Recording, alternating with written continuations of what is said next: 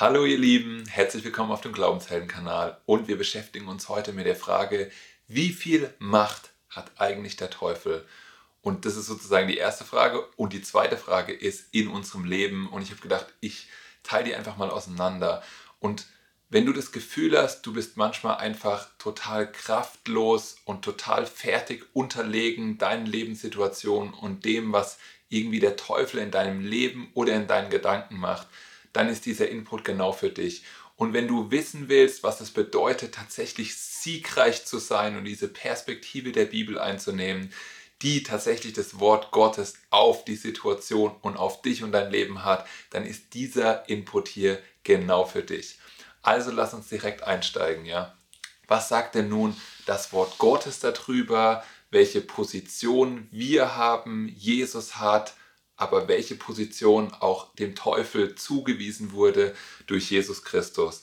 Und dazu steigen wir einfach mal ein in Kolosser 2. Und zwar 2.15 und ich lese ab Vers 13. Und ihr denkt immer daran, was, was total wichtig und zentral ist, ja.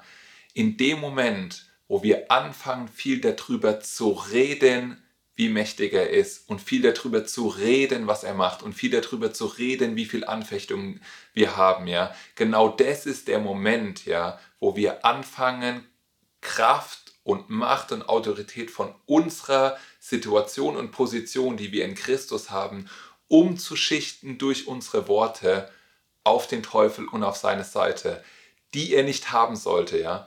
Und es erinnert mich an ein Buch, das ich mal gelesen habe. Und das Buch ähm, war von Derek Prince und äh, es hieß Dämonen austreiben, ja. Und ich glaube, viele der Sachen, die er da geschrieben hat, sind auch total biblisch und stimmig, ja. Aber dadurch, dass man sich ein komplettes Buch einfach nur mit der Dunkelheit und mit Dämonen und dem Teufel befasst und so weiter, fängt man an, eine Perspektive einzunehmen, wo man dann hinter jeder Ecke und hinter jeder Sache gegebenenfalls die Hand des Teufels sieht, ja. Und ich sage nicht, man sollte sich nicht damit beschäftigen und nicht wissen, was in dem geistigen Raum abgeht, was Herrschaften und Gewalten sind, was die Bibel darauf für eine Perspektive hat, ja. Aber das muss alles immer in einem Maße sein, ja. In einem Maße, wo wir darüber reden, dass Licht über Dunkelheit triumphiert, dass Jesus am Kreuz triumphiert hat, dass Jesus siegreich ist, nicht nur irgendwann, wenn wir mal bei ihm sind, sondern jetzt und hier in unserem Leben, in unserer Familie, in unserer Stadt und so weiter. Und ich glaube, das ist total wichtig. Und deswegen lasst uns diejenigen sein, die nicht umschichten zum Teufel mit unseren Worten. Ja, wir sind angegriffen, wir haben Hürden, wir haben Angriffe, der Teufel klaut, stiehlt und nimmt uns weg und so weiter. Ja, sondern lass uns eine biblische Perspektive darauf einnehmen und darauf achten, was wir aussprechen, damit wir Leben aussprechen und damit wir in Gerechtigkeit sehen ähm, und ernten. Und zwar genau das, was Jesus für uns vorbereitet hat, okay? Also, ich bin bei Kolosser 2,15 und ich starte ab Vers 13. Er hat auch euch, die er tot wart in den Übertretungen und im unbeschnittenen Zustand eures Fleisches mit ihm lebendig gemacht, indem er euch alle Übertretungen vergab. Also wir sind beim Werk am Kreuz und dass Jesus uns vergeben hat, ja. Und er, also Jesus, hat die gegen uns gerichtete Schuldschrift ausgelöscht, die durch Satzung uns entgegenstand und hat sie aus dem Weg geschafft, indem er sie ans Kreuz heftete. Er hat sie ans Kreuz geheftet. Amen. Jesus hat sie ans Kreuz geheftet. Und diese Bibelstelle hier, die redet vom Gesetz, ja, weil der Teufel das Gesetz benutzt hat, um die Menschen, die dagegen verbrochen haben, beziehungsweise es nicht eingehalten haben, also gesündigt haben, anzuklagen. Okay? Das heißt, er hat das benutzt äh, auch äh, als ein Tool für sich. Ja? Und dann steht hier Vers 15 und jetzt wird es knackig, okay? Als er so die Herrschaften und Gewalten entwaffnet hatte, stellte er sie öffentlich an den Pranger und triumphierte über sie an demselben. Ich wiederhole es nochmal, weil das so gut ist. Als er so die Herrschaften und Gewalten entwaffnet hatte, stellte er sie öffentlich an den Pranger und triumphierte über sie an demselben. Jesus hat alle Herrschaften und Gewalten entwaffnet und öffentlich zur Schau gestellt. Und ich habe das irgendwann mal gelesen und ich habe das oft und oft und oft gelesen und irgendwann wurde mir klar, da stehen Herrschaften und Gewalten. Warum? Weil er hat keine ausgelassen. Er hat nicht 50% entmachtet und 50% nicht entmachtet. Er hat sie alle entmachtet und öffentlich zur Schau gestellt. Das heißt, diese Herrschaften und Gewalten sind jetzt waffenlos. Und was total wichtig dabei ist, ja, wie viel Angst, Respekt oder was auch immer du vor jemand hast, ja, der bloßgestellt, entlarvt, öffentlich nackt präsentiert wurde, das ist deine Entscheidung, ja. Ich gehe davon aus, stell dir vor, in der Vergangenheit haben dir oft Räuber, Banditen, Sachen, äh, Personen, die was falsch gemacht hat, die haben die doch in den Marktplatz äh, verfrachtet, ja, und dann stecken die doch ihre Hände und ihr Kopf durch so ein Teil, ja. Manchmal sieht es man noch so ein Holzteil, da passt der Kopf durch und dann sind zwei kleinere Löcher, da passen die Hände durch, ja. Und dann hängen die so da, ja, und die können ja auch nicht mehr weg. Und Leute äh, damals sind vorbeigelaufen und äh, äh, haben die verhöhnt oder mit Eiern geworfen oder die angespuckt oder einfach nur wahrgenommen, okay, das ist einer, das ist sozusagen nicht gut, ja. Der ist öffentlich zur Schau gestellt, weil der Verbrechen gemacht hat, weil der nicht gut war und so weiter, ja. So, jetzt geht es aber weiter, ja. Lasst uns mal dieses Bild angucken. Hier steht ja, triumphierte über sie, ja. Und diese, diese Art und Weise, wie Paulus das in diesem Kolosserbrief ausdrückt, ist tatsächlich was, was es bei den Römern damals in dem Reich tatsächlich gab. Was haben die denn gemacht? Die sind hingegangen und das römische Reich war ja recht weit verbreitet und die sind hingegangen und haben äh, andere Reiche besiegt, ja. Also die, das römische Reich, wenn du dir das mal auf Wikipedia anguckst oder so zu damaligen Zeit, das war gigantisch ausgebreitet, ja. So, und dann gab es natürlich auch andere Herrscher und Könige, die hatten auch große Reiche und die waren auch stark. Und dann gab es Mundpropaganda und die haben sich darüber unterhalten, dass man da ja schon aufpassen muss und so weiter. Ja? Und dieser Triumphzug, von dem hier die Rede ist, den Jesus für uns gemacht hat, in dem er alle Herrschaften und Gewalten entwaffnet hatte, ja?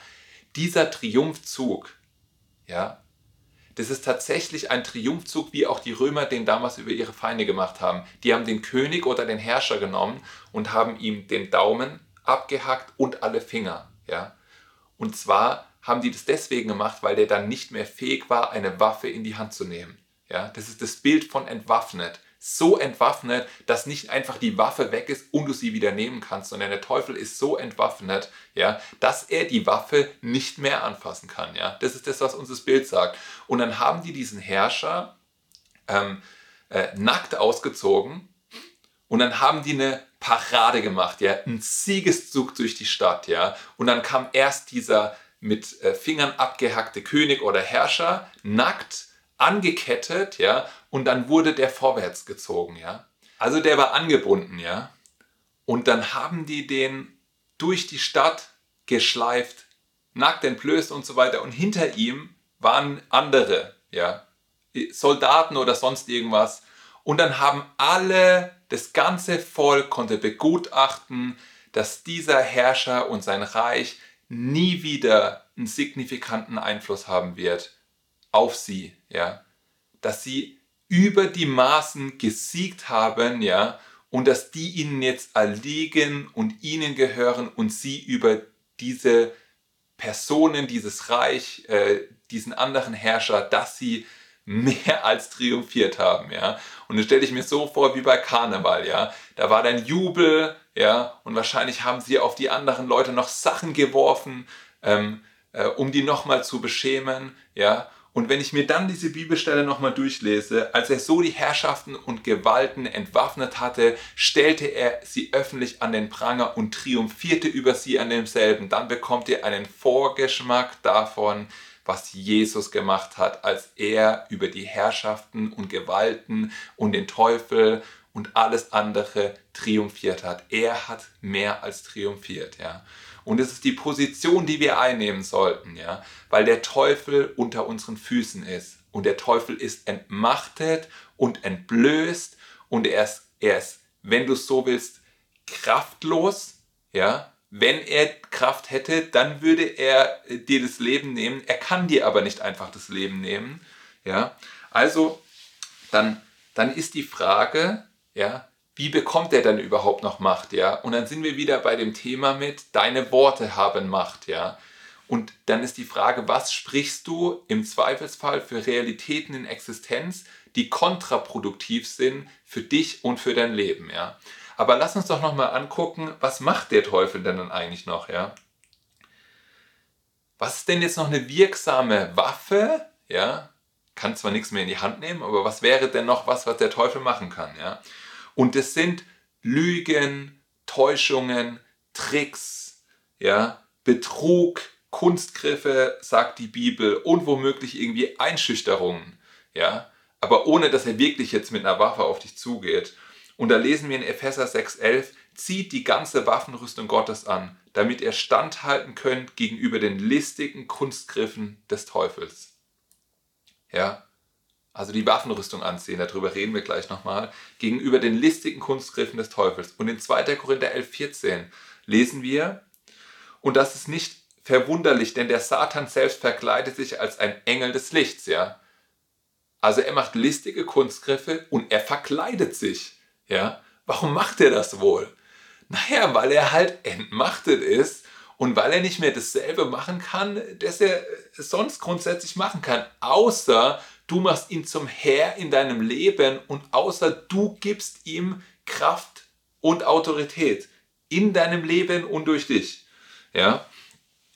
Und äh, das bedeutet, ja, wenn ihr euch jetzt anguckt, dass er täuscht und listig ist und betrügt und Tricks benutzt und so weiter, das bedeutet, der Kampf spielt sich hauptsächlich in unserem Kopf ab, ja.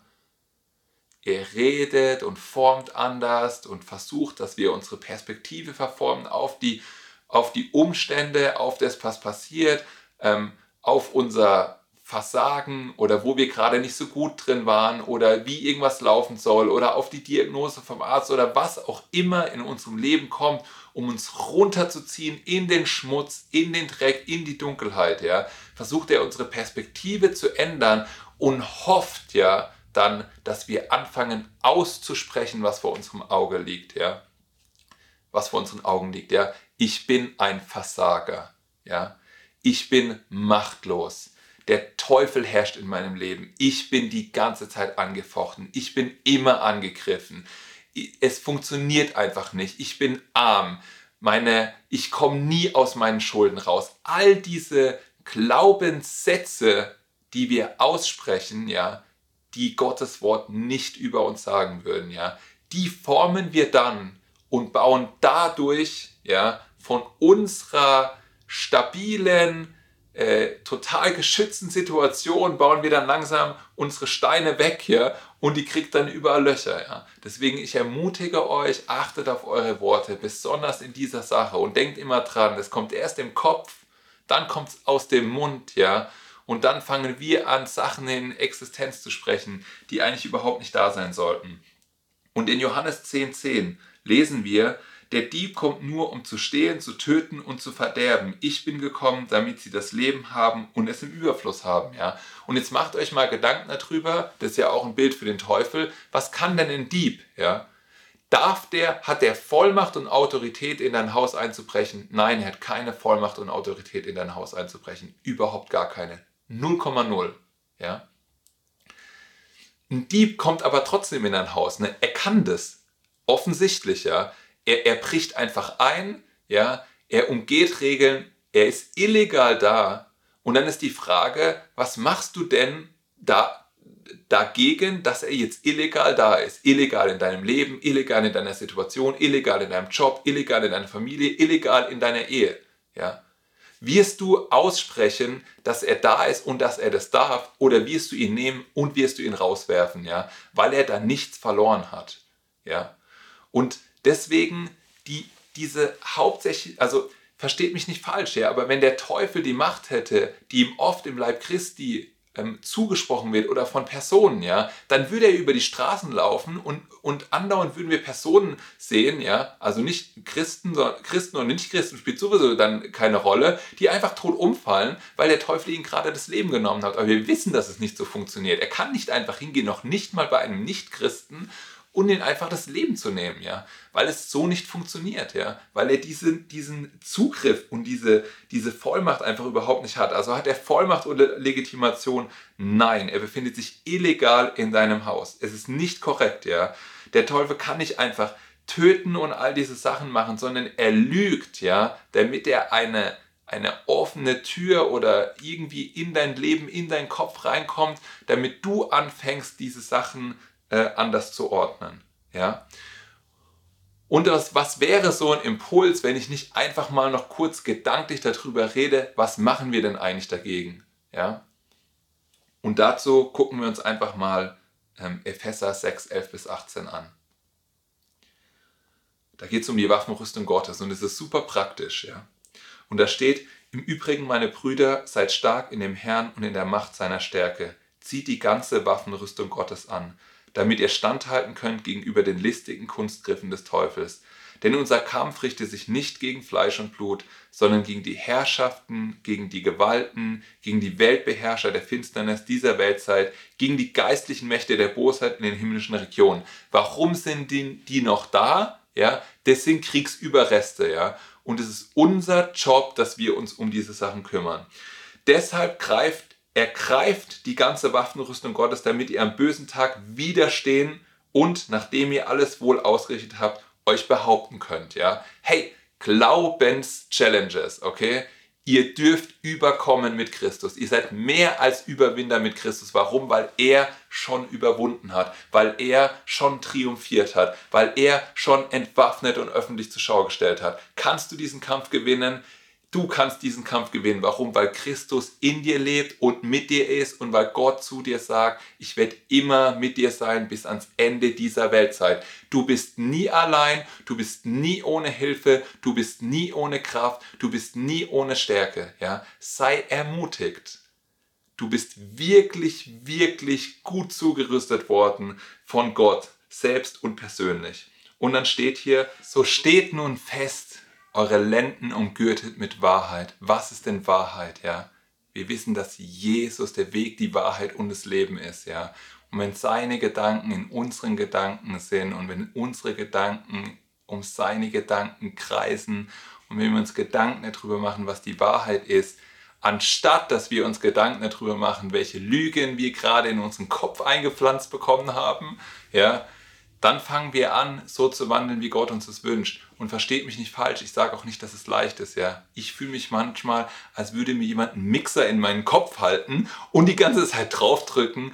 Und manchmal ist es tatsächlich super, super schwierig, diese Gedanken loszuwerden, ja. Die nagen und die fressen an einem und du hast das Gefühl, da oben, ja, ist überhaupt kein Garten mit schönen Blumen mehr vorhanden, ja, sondern da oben ist einfach nur noch ein, ein, ein Dickicht voller Unkraut, ja. Aber es geht darum, dass wir genau das machen, was die Bibel sagt. Und die Bibel sagt, unser Fokus ist die Wahrheit und wir umgürten uns damit, ja. Und angetan mit dem Brustpanzer der Gerechtigkeit. Der Brustpanzer der Gerechtigkeit. Weißt du, wie zentral und wichtig das ist? Und darüber könnte man eine eigene Serie machen, eine eigene Reihe, ja. Zu verstehen, dass du nicht Gerechtigkeit bekommen hast von Gott mit deiner Errettung, sondern du bist die Gerechtigkeit Gottes in Jesus Christus geworden. Deine DNA und dein Wesen, dein geistliches Wesen, das ist aus der Substanz Gottes geschaffen und es ist aus Gerechtigkeitssubstanz geschaffen. Und in 2. Korinther 5,21 lesen wir das, richtig? Dass wir die Gerechtigkeit Gottes in Jesus Christus geworden sind. Ja, das ist also ein, ein sein Attribut und Eigenschaft. Und wenn wir wissen, dass wir gerecht sind, ja, dann wird uns nicht unser Sündenbewusstsein, unser alter Mensch, unsere alten Gedankengänge und unsere ähm, kann nicht, werde nicht, will nicht, würde nie und so weiter, ja, all diese Sachen, die können wir tatsächlich genau in diesem Moment überkommen. Dann geht's weiter und die Füße gestiefelt mit der Bereitschaft zum Zeugnis für das Evangelium des Friedens. Und da habe ich gedacht, so, wenn ich bereit bin, Evangelium zu verkündigen, ja, da, da fehlt mir jetzt was. Was bedeutet es in einer Situation der geistlichen Kampfführung des Angegriffenseins? Und es hat mich daran erinnert, dass du sehr wohl das Evangelium, das die Kraft Gottes ist, für dich und für den anderen und für die anderen einsetzen kannst, ja. Und was machst du, wenn du Evangelien verkündigst? Du sprichst Wahrheit, ja. Und ähm, ich, ich nutze dieses Prinzip aus, ähm, wenn ich attackiert werde, attackiere ich, ja. Also im positiven Sinne, aber mit attackieren meine ich die Dunkelheit, ja. Das heißt, wenn ich merke, in meinem Leben platzt alles aus den Nähten, nichts mehr funktioniert mehr, ich würde mich am liebsten begraben, ja, dann ist es genau der richtige Zeitpunkt, zum Telefonhörer zu greifen, jemand anzurufen, das Evangelium zu verkündigen, dich auf Instagram oder Facebook einzuloggen und Wahrheit zu posten, für Leute zu beten, dass sie geheilt oder gesund werden oder auf die Straße zu gehen und ein gutes Gespräch zu haben und ein Zeuge, ein effektiver Zeuge für Jesus Christus zu sein. Amen das ist tatsächlich ein sehr gutes Muster, um dich selber rauszuziehen aus deinem Es dreht sich alles nur um dich zu Es dreht sich alles um jemand anders und Jesus ist auch noch da drin. Okay, und dann steht hier, mm, vor allem aber ergreift den Schild des Glaubens, ja. Oh wow, ein richtig großes Schild, ja, das uns umgibt, ja, mit dem ihr alle, alle alle, alle, alle steht hier, feurigen Pfeile des Bösen auslöschen könnt. Ja, und es ist so.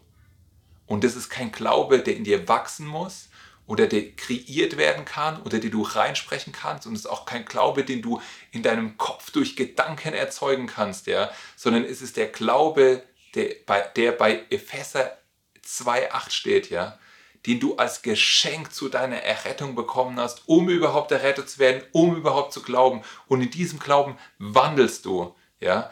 Das heißt, der Unglaube muss aus deinem Kopf und aus deinem Leben raus, ja, weil Glaube ist genug da. Römer 12,3 sagt, du hast das Maß des Glaubens bekommen und erhalten. Und äh, ich glaube, 2. Petrus 1,1 ist es, da, da steht, du hast denselben kostbaren Glauben bekommen wie wir sagt Petrus zu den anderen Gläubigen. Also, du hast das Maß des Glaubens und du hast denselben kostbaren Glauben wie die Apostel und du hast den Glauben des Sohnes Gottes von Jesus Christus und der kann alles, selbst in einem Senfkorn-Format, für dich tun und für dich bewe bewegen, wenn du ihn anwendest und das machst du, indem du in den Prinzipien des Königreichs Gottes wandelst und das Wort liest, glaubst akzeptierst, dich entsch zu entscheiden, dass es wahr ist und danach handelst.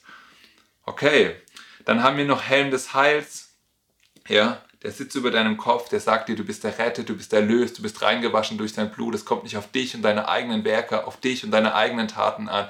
Es kommt darauf an, was Jesus Christus für dich getan hat. Und es ist tatsächlich super gut, sich klar darüber zu werden, dass es nicht du und nicht ich bin, der es gerissen hat, ja, sondern Jesus Christus hat es für uns gerissen. Jesus Christus war derjenige, der am Kreuz gehangen hat, der überkommen hat, der Überwinder war, der entmachtet hat, der bloßgestellt hat und der uns die Vollmacht und Autorität gegeben hat, in der wir jetzt mit ihm stehen, dadurch, dass wir im Leib sind ähm, und mit ihm in einer engen, verbundenen Einheit leben. So, dann steht hier noch Schwert des Geistes, welcher das Wort Gottes ist. Das Wort Gottes, ja, das ist Schwert. Das ist die Waffe, ja. Öfter mal, wenn, äh, wenn ich Personen treffe, die so eine ausgewaschene Übersetzung äh, lesen, wo man schon gar nicht mehr weiß, was das genau bedeutet, weil es eine halbe Interpretation geworden ist, dann sage ich immer scherzhaft, du hast aber ein Gummischwert am Start, ja, weil ich glaube, es ist tatsächlich total wichtig zu verstehen, was genau das Wort Gottes sagt, damit wir es anwenden können. Und wenn du es aussprichst oder liest und du glaubst, dass es Kraft hat, dann entfalte das auch durch deinen Glauben die Kraft. Du gießt dein Glauben in das Wort Gottes, ja, und setzt es zum Leben frei. Halleluja. Danke Gott, dass du uns so gut ausgerüstet hast. Und das Ganze machst du, indem du jederzeit betest mit allem Gebet und Flehen in deinem Geist, ja. Oh wow, das ist eine lange Liste und darüber könnte man bestimmt mehr sagen, aber ich hoffe, du hast die ein oder anderen Impuls einfach mitgenommen. Ähm, und dann würde ich auch gerne abschließen jetzt. Und zwar mit denselben Triumphworten. Und das Wort kommt nämlich nochmal vor. Ja, dieses Wort des Triumphs. Ihr wisst, wir hatten geredet über 2. Äh, Kolosser 2,15. Als er so die Herrschaft und Gewalt entwaffnet hatte, stellte er sie öffentlich an den Pranger und triumphierte über sie an demselben. Und dieses Wort triumphieren, das finden wir auch in 2. Korinther 2,14 und da steht, Gott aber sei Dank, danke Gott, der uns alle Zeit in Christus Jesus triumphieren lässt und den Geruch seiner Erkenntnis durch uns an jedem Ort offenbar macht. An jedem Ort offenbar macht. Und das ist mein Gebet für dich, ja, dass du alle Zeit in Christus Jesus triumphierst und dass du erkennst und dass er deine Augen öffnet, ja, wie viel mehr er für dich vorbereitet hat und in dich reingelegt hat, als du errettet wurdest und er selbst, ja, mit seinem Geist in dir Wohnung bezogen hat. Ja. Sei gesegnet. Bis zum nächsten Mal.